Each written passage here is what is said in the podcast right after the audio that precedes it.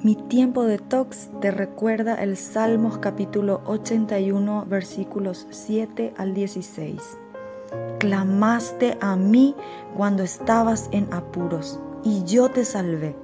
Respondí desde el nubarrón y puse a prueba tu fe cuando no había agua en Meriba. Escúchame, pueblo mío, en tanto te doy severas advertencias, oh Israel, si tan solo me escucharas. Jamás debes tener un Dios extranjero.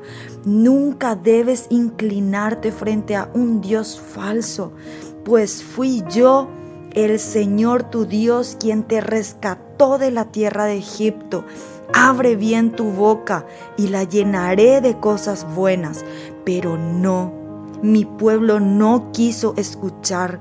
Israel no quiso que estuviera cerca. Así que dejé que siguiera sus tercos deseos y que viviera según sus propias ideas. Oh, si mi pueblo me escuchara. Oh, si Israel me siguiera y caminara por mis senderos. Qué rápido sometería a sus adversarios pronto pondría mis manos sobre sus enemigos.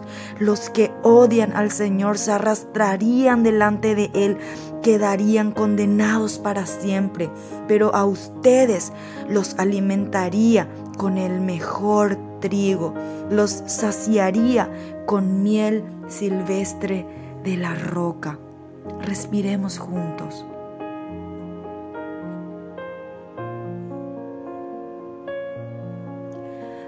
¿Puedes ver los celos de Dios?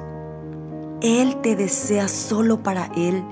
No acepta 90% de tu vida rendida, sino el 100%. Muchas veces las derrotas, caídas, necesidades y desiertos llegan a nuestra vida cuando somos infieles al pacto y vamos tras los ídolos de nuestro corazón. ¿En quién confías?